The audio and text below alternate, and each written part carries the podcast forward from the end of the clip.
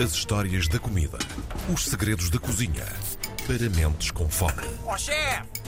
Porque o chefe é que sabe. Tiago Emanuel Santos, pronto a cozinhar com cabeça nesta segunda-feira. Aliás, vamos todos cozinhar com cabeça hoje, não é? Bom dia. Mas sem cabelo.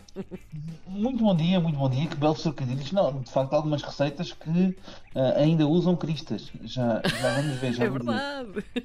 Isto parece um pouco enigmático, ah, mas não, e se calhar começamos mesmo por aí, João. Sabes que nós associamos cozinhar com cabeça ah, a pensarmos naquilo que estamos a cozinhar, mas também Sim. podemos associar a cozinhar com as cabeças efetivamente dos animais. Podemos ser E literais. neste tempo. Sim, dos animais e dos vegetais, não é? Porque quem nunca co- cozinha com uma cabeça de alhos. É, é- portanto, é normal, não usamos a cabeça em praticamente tudo. Desde que não seja E cabeça de alho da xoxo.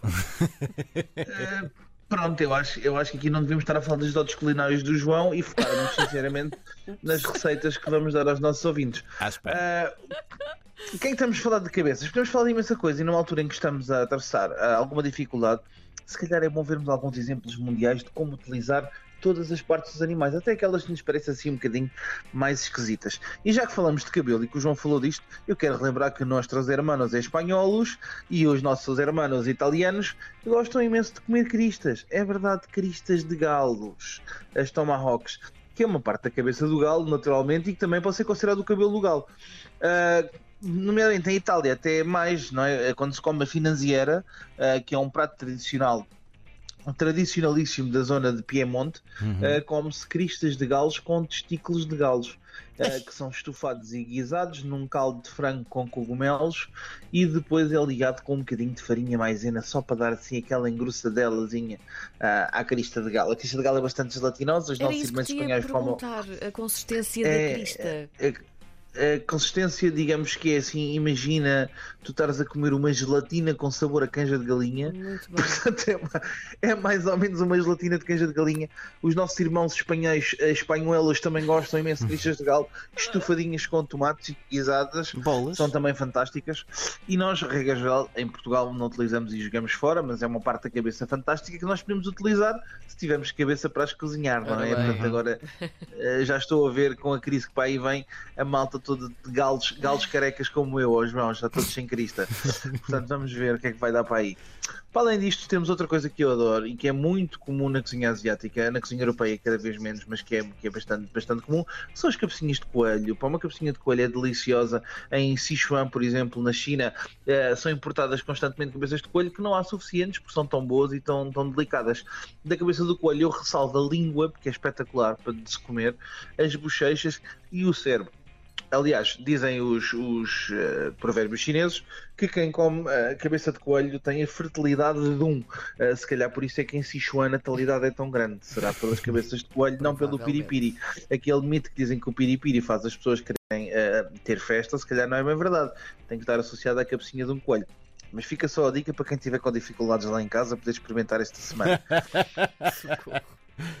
Já em Portugal, nós temos cabeças um bocadinho mais comuns, não é? Eh, Digamos assim, dentro da nossa gastronomia. Eu queria relembrar a nossa terrina de cabeça de char alentejana, não? que é das coisas mais deliciosas que existe, que é uma cabecinha de porco que é cozida com muitas especiarias, e especiarias entenda-se à portuguesa, folha de louro, alho, grãos de pimenta. É cozida muito lentamente e depois da cozida é desfiada, tirando os ossos todos, e é enrolada ou prensada até ficar com o formato ah, de uma terrina ou de um queijo e depois de arrefecer cortamos em fatias muito finas e servimos com um bom pesto alentejano. Epá, e temos o melhor das várias partes da cabeça. Temos a gelatina do focinho, temos a carne da bochecha, temos um pedacinho da mioleira para dar essa gordura, ah, que é fantástica e que fun- funciona muito bem, porque tem muito colagênio. Para podermos comer.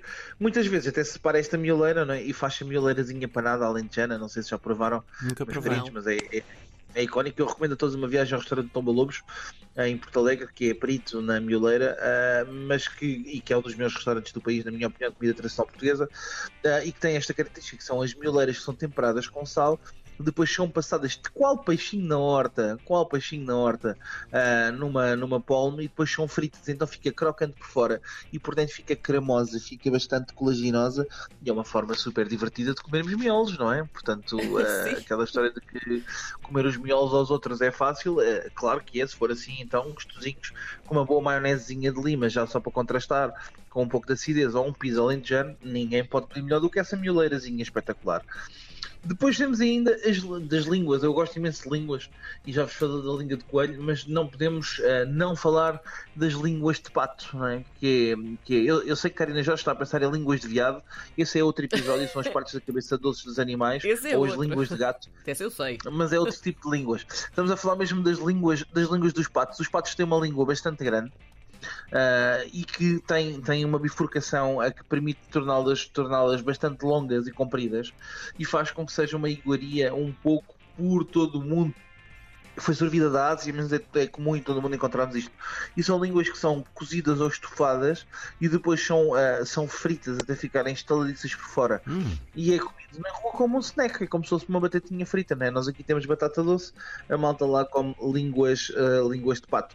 Eu acho muito engraçado, se forem ver a imagem da língua de pato, vão perceber que parece assim uma coisa muito um, saída de um filme, de um filme de extraterrestres, porque não é nada agradável de se ver, mas é bastante delicioso e é bastante saboroso. Eu recomendo claramente comerem uma linguinha de pato.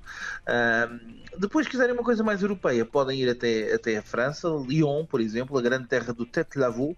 Não é o tete do avô, o tete do avô é outra coisa, tete lavou em, em francês quer dizer a cabeça da vaca. E então o que é que se faz? Faz uma coisa muito parecida com o que nós fazemos em Portugal com a nossa cabecinha de porco, mas é a cabeça da vaca que é cozinhada muito lentamente depois é toda desfiada e é enrolada como se fosse um pernil, leva depois uma rede como se fosse também um pernil, é fumada e depois é assada. Ó oh, João, isto é muito bom. Uhum. Isto é muito bom mesmo. Não parece, mas é muito bom. Em Portugal. Eu, eu provava essas coisas todas, por mais estranhas e às vezes nojentas que pareçam, eu provava tudo. Eu não sei se devia aprovar, aprovar a próxima cabeça que eu vou falar, João, que foi das coisas mais nojentas que eu já provei na minha vida. Uh, ai, desculpa, eu disse isto em voz alta, só estava Sim. a pensar. Mas que é delicioso, eu recomendo a toda a gente. Que é a cabeça de camelo cozinhada em leite de camela. Uh, que é uma, uma, uma iguaria berber que funciona, que funciona relativamente bem para, para eles, que supostamente aumenta imensa fertilidade de toda a gente. Eu não sei porque alguém olha para mim Mas de toda a gente. Portanto, a toda a gente, toda a, toda gente. a gente que coma. Não é para o homem nem para a mulher, é aumenta a fertilidade, Eu acho que não é bem a fertilidade, eu acho que aumenta a capacidade de resistência, porque quem come aquilo aguenta tudo. Um, mas, mas pronto, também é uma forma de se comer essa cabeça. Em Portugal somos um bocadinho mais suaves e não cozinhamos uh, com cabeças de animais no seu próprio leite. O que nós fazemos é cozinhar as nossas cabeças de morrigo e cabrito assadas no forno, ou então pegar as nossas cabecinhas de peixe e fazer as nossas espinhas de peixe tanto gostamos, fazer as nossas caldeiradas, as nossas açordas, pegar nas nossas cabecinhas de peixe, fazer as nossas pataniscas, ou quando são peixinhos pequeninos, ter as cabecinhas de peixe crocantes para comer tipo batatinha frita, tipo snack, à, à, hora da refeição. Seja como for, o que é que é importante é não perdermos a cabeça nestes tempos de guerra e começarmos a aproveitar as cabeças que nos surgem por aí fora. Vamos a partir de hoje começar, até porque estamos em tempo de guerra, para os nossos ouvintes, uma intifada gira, que é falar de comidas estranhas do mundo, que eu acho que também fazem parte, uhum. para percebermos que afinal nós somos muito saudáveis. Combinadíssimo. Está feito então. Está lançada a boia para as próximas semanas. Tiago Emanuel Santos num episódio de Cozinha com Cabeça. Até para a semana, Tiago. Até, para a, até para a semana. Não percam a cabeça. Um beijinho. Um abraço.